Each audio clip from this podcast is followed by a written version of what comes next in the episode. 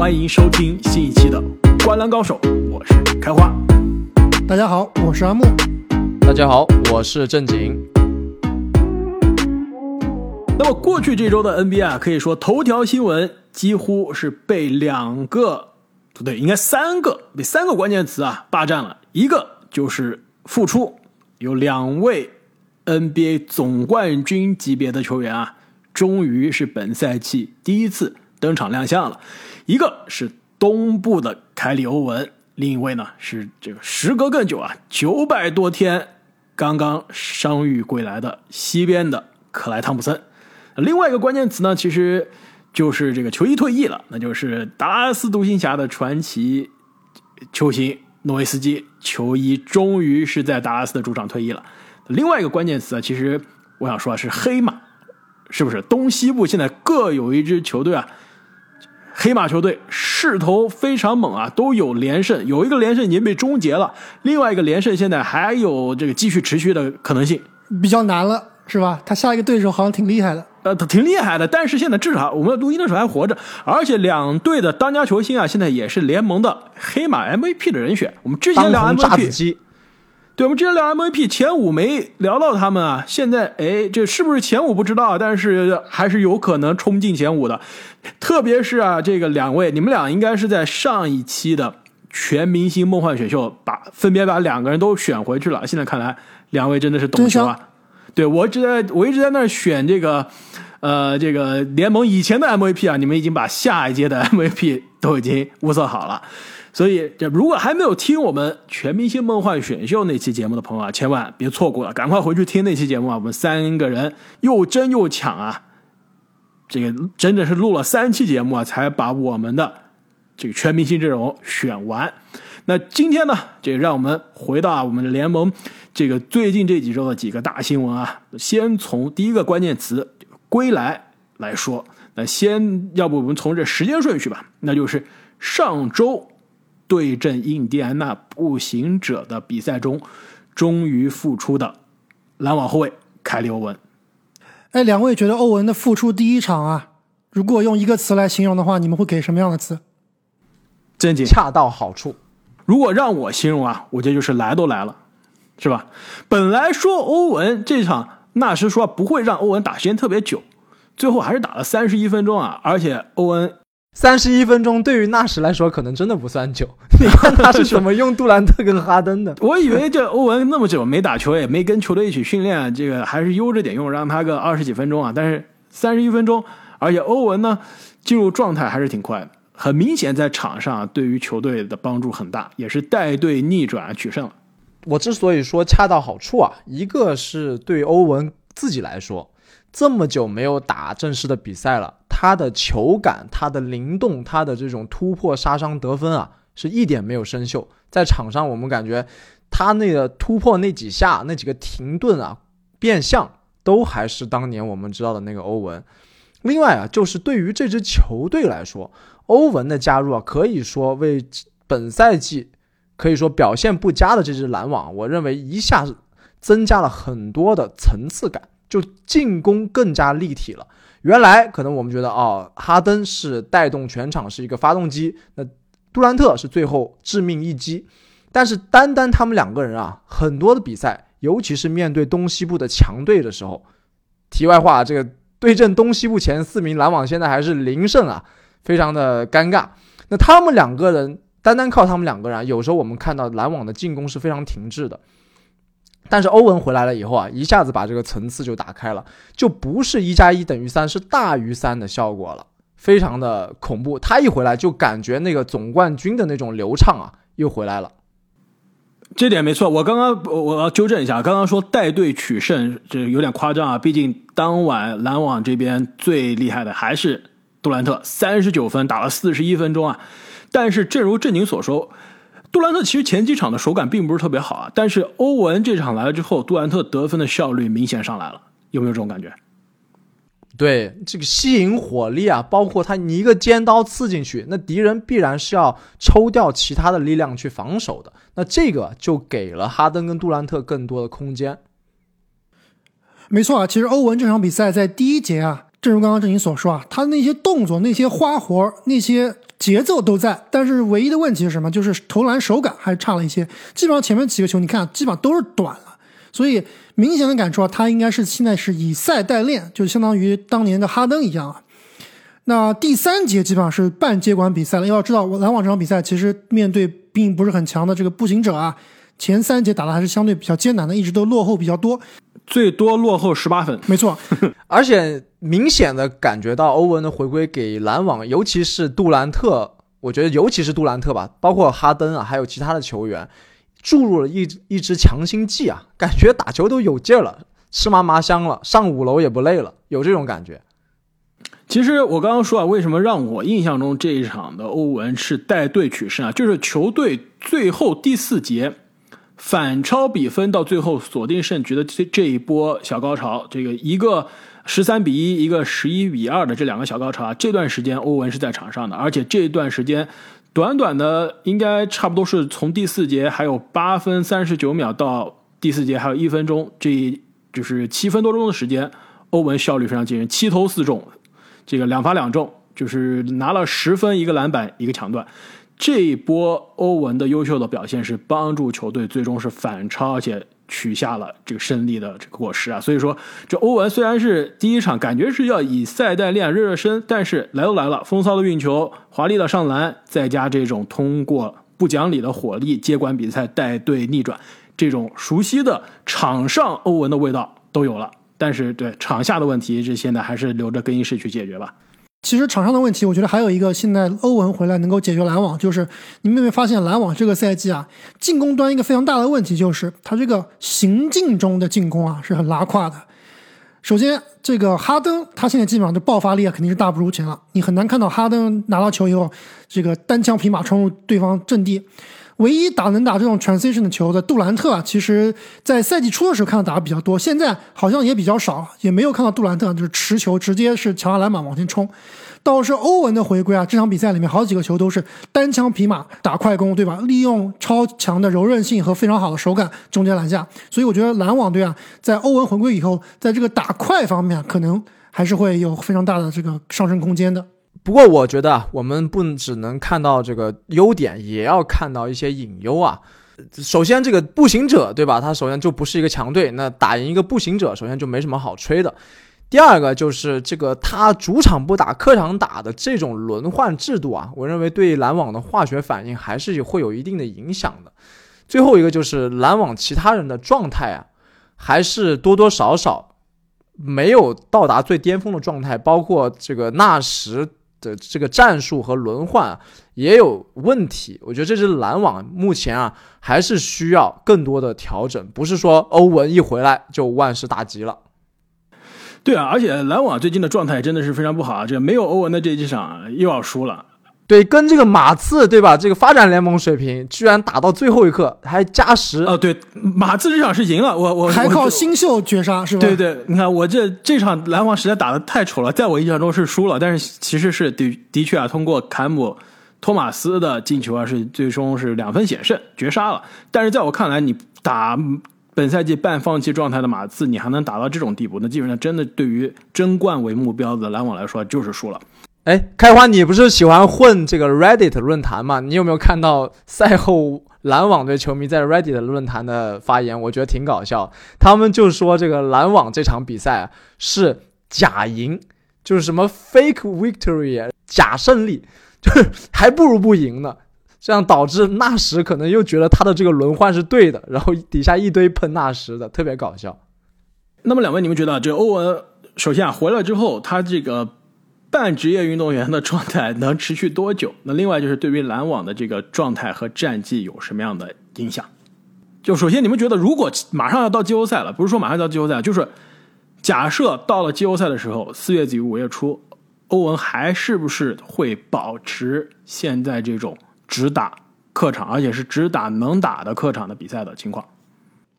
其实这还是要看这个疫情的发展。大家可能从这个国内的新闻里面看到很多啊，就是美国现在的这个疫情情况真的是水深火热，一天一百万个确诊，确实是非常非常夸张。但是呢，好像这波疫情啊，并没有造成非常大的杀伤力，就目前看来是的，就是很多得病了以后呢，他的症状非常的浅，然后呢，重症或者死亡的概率呢是大大降低了。欧文能不能打球啊？我觉得如果让他去打疫苗，我现在看来基本上还是不太可能的。我觉得欧文这个是一一条路走到死了，他应该是不会回头的。那唯一有可能让欧文打全勤的，就是这个纽约会不会能够相对的开放对于疫苗的政策。这就要取决于我刚刚说的疫情的转换了。如果说啊，这波疫情咱们过去了，然后呢，好像这个新冠的这个变种病毒啊，有点偏向于流感，类似于流感了。那很多人得过以后呢，抗体会比较的足，导致最后啊，比如说四五月份的时候，整个美国啊，它对于这个疫苗的要求会降低。我觉得这倒是有可能的。但是如果你真的是想指望欧文啊，因为对于球队的责任，对于杜兰特，对于哈登的这个愧疚去打针啊，我觉得还是很难的。而且不仅是纽约市的这个疫苗政策要改变吧，就是其他城市现在三番好像也是一样的要求，是吧？对，但是打到三番应该还是比较难的。我觉得目前离篮网目前的这个状态啊，想进入总决赛都难。先不要想三番了，先想想而且多伦多。多伦多好像也是一样的要求吧？所以我跟你说啊，我为什么问这个问题啊？如果今天开始打季后赛，篮网首轮对吧？第二打第七打多伦多，欧文主场客场都打不了。如果但是别说打多伦多的话，篮网真不需要欧文，就杜兰特哈登肯定是能过的，是不需要。但是就是首先账面上讲是不需要，但是现在篮网的状态还真不一定。其次就是即使不需要，但是你欧文作为球队的重要的全明星级别的球员。你在季后赛一场打不了，对吧？首轮一场打不了，主客场都打不了，这是不是很尴尬？另外一点，如果今天是开始打 NBA 总决赛啊，或者是今天开始打 NBA 的季后赛，按照拉斯维加斯的市场概率来看，最可能总决赛相遇的两支球队，篮网打金州勇士，同样欧文七场比赛一场打不了，怎么办？就现在来考虑这么遥远的事情，我觉得还是有点。没有必要担心那么早吧，咱们还是走一步看一步。毕竟这个欧文的情况加上疫情的情况也是瞬息万变的，对吧？没错，难以预料。但是短期来看呢，其实欧文的回归啊，还对于篮网这支球队现在，特别是对于哈登和杜兰特的这个高负荷的运转来说啊，是有非常好的帮助的。所以这不得不承认啊，比如说今天晚上我们录音的时候啊，这客场打波特兰开拓者，哈登就是这场比赛轮休不打了，就是杜兰特带着欧文打。我觉得这种情况下，就算欧文是一个 part time，是一个半职业运动员啊，还是会对这支球队做出贡献的。关键在于，只要是更衣室不乱，只要是球员这个教练对于这个欧文的行为啊没有意见的话，我觉得这都是可以理解的。呃，这点我同意啊。就前几天杜兰特接受采访也说，他说现在呢，他还是尊重欧文的这个。决定啊，他还是希望欧文可以打球，但是尊重欧文的决定。他说：“我现在还没到逼着欧文让他去打疫苗的地步啊。”但是这句话对吧？两说，一方面就是说我现在还是尊重你的决定，对吧？你先先自己的身体你自己管理。另外就是，万一到了我说的总决赛了，明天打总决赛了，真的是打勇士，你七场都打不了，那那时候杜兰特就要应该着急了。这为什么我这么说？就是我其实一直对于。三巨头健全的篮网是非常的敬畏的，就是我对于欧文的质疑更多是他能不能上场，在他在场上绝对是联盟顶级的攻击手，真的是三巨头中就必不可缺的人员啊！你们猜一下，真的好看，真的好看，而且三巨头合体真的是活力十足。你们猜一下，篮网三巨头现在聚齐了也整整一年了，对吧？去年这个时候哈登交易来的。整整一年，这三巨头加上常规赛加上季后赛，在一起在场上打了几场比赛？一共九场比赛。呃，不对，加上季后赛，加上季后赛，常规赛应该是九加五，应该是十四，差不多十六场比赛。这十六场比赛，如果你看三巨头同时在场上的这个净胜分，呃，这个防守的效率，这进攻的效率，都是联盟历史级的。但问题是。三百六十五天都过去了，三个人在一起也只打了十六场比赛，就是篮网三巨头如果同时保持在场上啊，这就是基本上是联盟无解的存在。但问题是他们在一起能打多久啊？这是可能是面临篮网本赛季最大的问题。那说到这个归来啊，另外一个归来可能是让大家等待更久了，是九百四十一天还是九百四十二天啊？这克雷。上一次在 NBA 赛场上啊，还是就二零一九年的总决赛啊。现在想想，真的是过去就是世界都变成两个世界了，是吧？这个对，那时候我才十九岁，那时候你才十九岁，你现在现在十八岁了，对吧？生活都变十六岁了。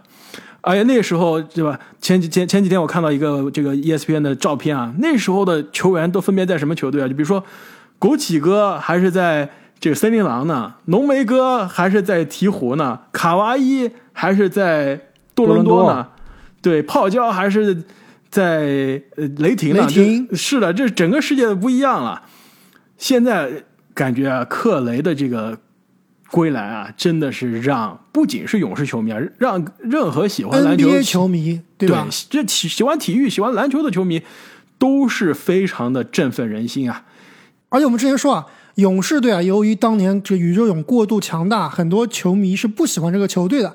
还有很多球迷呢，可能也是因为喜欢某一个球员的原因啊，会不喜欢库里。但是联盟里面很少能看到，不管是球员还是球迷里面会不喜欢克雷汤普森的，对吧？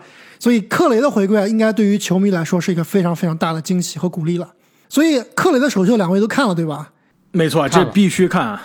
如果满分一百分啊，克雷这场首秀，你们俩给他打多少分？我打一百零五分，一百五十分，这么高吗？一百五十分，我觉得非常完美，就是不仅是完美，超出了我对他的期待，就是比完美还要超出。就如果克雷说我今天付出了。呃，要上场，我觉得他可能是打二十分钟以下，他最后打了十九点九分钟，就真的只有二十分钟。这个教练管理的非常好。你说如果克雷得到十七分，对吧？也有三分球，标志性的干拔都有了，我觉得哇，这完美。还有不标志性的，对吧？那种飞身劈扣，飞身劈扣，这就是附加题了，对吧？这是超纲的。你我就问你，克雷健康的时候，你有印象中哪一球说是克雷的暴扣进五加球？你能记得？我我估计有啊，但我们没有一个能记得。对我只记得克雷那时候还是小光头的时候，小平寸的时候出过这种情况。自从他留了这个佛祖头以后啊，好像就没有这种劈扣出现了，是吧？只有中国型的三百六十度扣篮了。对，所以而且昨天的克雷，你发现吗？其实打的风格跟我们印象中的不太一样。之前是接球就投的克雷，对吧？昨天是全部 持球了好多球，持球攻，而且空位接球投还不一定投得进，但是持球攻还真的有。那球飞扣首先就是一个非常丝滑的交叉步，过了阿伦之后进去的那个运球，一看哇，这我觉得运球他之前没这动作的，好像是新练的，之前可能也没这机会。之前战术低位就是我无球跑，对吧？疯狂的无球跑。跑到空位投三分，哪有机会给克雷在右侧四十五度三分线外持球过人再进去突破暴扣呢？还是隔人扣？昨天是真喂球啊，全队都给他硬喂，真的是。没错，十九分钟投了十八次篮，这有点夸张。所以啊，郑姐，你关注这个勇士啊，关注的比较密切啊。你觉得这个克雷的归来对于这支勇士意味着什么？就对于库里的状态意味着什么？感觉就之前几场。其实感觉过去一个月啊，库里的状态都是有一些起起伏伏。但是昨天克雷回来之后，很明显库里首先精气神更好了，这第一节手感来的也更快了。你觉得是不是这两者是有相关的？我觉得得分开来说啊。首先，这个克雷的回归，我觉得有一点点像吧。这个欧文对于篮网的回归，就首先他个人的竞技状态，这个我们看到了，两个人都非常不错。克雷虽然说，我觉得远远没有达到他巅峰的标准啊，但是昨天的这个表现，至少我是非常满意了。三分球突破、暴扣都有。那对于球队的这个信心方面的加持啊，我认为才是克雷回归最最重大的利好。对于这支勇士队，因为勇士队虽然说现在。战绩基本上是领跑联盟啊，但是总觉得他们心里面还是一直在期待着那个健康的克雷去回归。等克雷回归了，所有勇士的球员心里面啊才会觉得哦，大神归位，我们现在真正的要向总冠军发起冲击了，有这样一种感觉，这样他们才能把自己心底啊真正的那颗总冠军的心，真正的这种能量爆发出来。那库里呢，我们可以看到昨天晚上最开始啊是四投四中。可以说，确实像开花说的，受到了克雷的鼓舞啊。但后来好像又铁起来了。我觉得七投零中是吧？对，这库里是更多后面遭到包夹之后，更多的采用了这个突破，这是第一个战术层面的选择。另外一个呢，就是我觉得他的增重啊，包括他的脚的膝伤啊，还是对他有一些影响的。而这个赛季啊，他基本上是在后卫的防守里面是第一档的存在。把很多很多的精力投入到了防守端，我觉得这个对他进攻端的手感绝对是有影响的。我们打过球的人也都知道，你在防守端跟对方硬怼了之后，然后突然又跑上去投球，那肯定是手感受影响的。所以，克雷回归之后，释放了一部分库里的压力，我觉得他可以把更多的精力放到进攻端，对于这整支球队啊也是有好处的。毕竟总冠军的勇士。肯定还是需要那个人挡杀人，佛挡杀佛的库里的，不能再这么铁下去了。不但 MVP 跑了，这个对季后赛的影响也很，没错啊。这为了我上一期节目把他选成票王啊，这库里还是要挺住啊。这上一期我把库里选成票王，我记得这个留言区还是有很多球迷表示不同意了，觉得可能西部的另外一名球员可以是票王。但是现在第一轮的投票结果是出来了，是吧？对，库里还仍然是联盟票王。对，但能不能保持？说实话，最近库里的状态让我有一点点心里有一点点这个虚啊。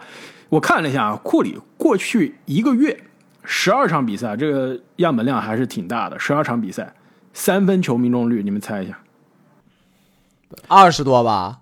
不到百分之三十。百呃，已超过百分之三十了，百分之三十三点五。过去两周是刚刚出百分之三十，过去一周百分之二十，那不用提了。这个百分之三十三点五的三分球命中率，对于库里来说真的是不及格的。然后更让我担心的是他的两分球命中率啊，百分之四十七点四。就大家一般很少看两分球命中率，可能对于这个没有什么概念。